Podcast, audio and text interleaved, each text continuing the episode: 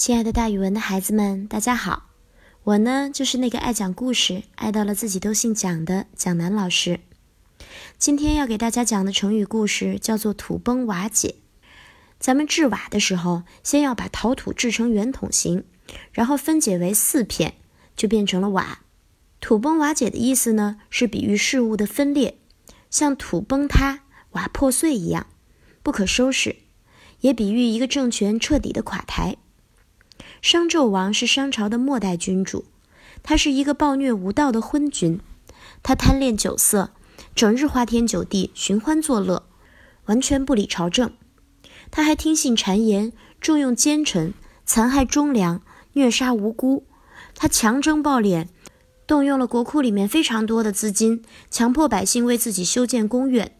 他惨无人道，制造种种酷刑，而且喜欢观看别人受刑后的痛苦。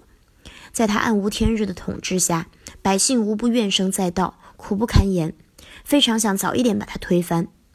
虽说商朝的疆土非常的广袤，左起东海，右至杳无人烟的沙漠，南到吴陵以南，北到遥远的幽州，军队从荣关一直驻扎到蒲水，士兵们不下数万人。但是打起仗来，因为商纣王非常的昏庸，所以军士们都不愿意为他战死。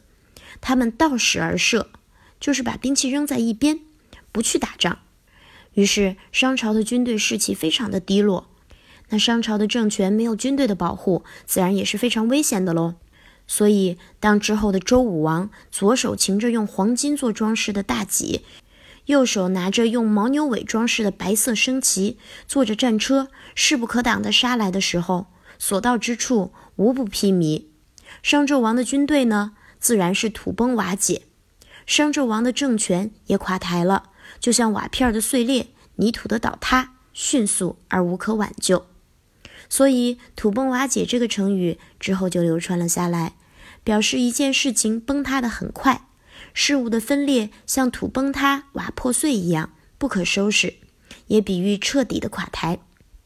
好了，孩子们，今天的成语故事就给大家讲到这儿，蒋老师跟大家明天见哦。